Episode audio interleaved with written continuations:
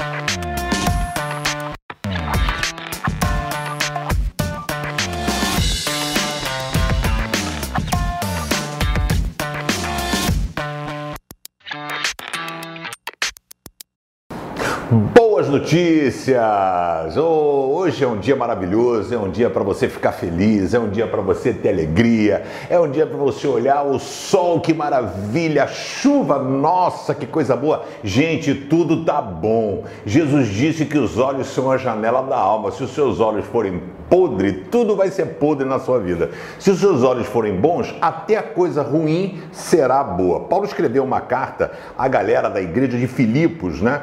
É, Filipenses capítulo 4, ele diz aqui, né, no verso 4 e 5: Tenham sempre alegria. Essa epístola, essa carta é chamada carta da alegria.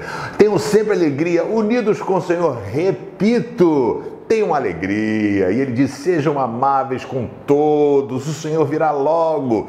E ele fala, cara, mas como é que você deve estar pensando? Como é que eu vou ter alegria se as coisas não estão acontecendo? Paulo vai responder você, tá bom? Então, assim, não se preocupem com nada, mas em todas as orações peçam a Deus o que vocês precisam e orem sempre com o coração agradecido. Sabe qual é o nome disso? Fé. É quando você ora pedindo, mas ao mesmo tempo agradece na certeza de que Ele está fazendo o melhor. Que Deus abençoe o seu dia. Seu dia hoje será sensacional.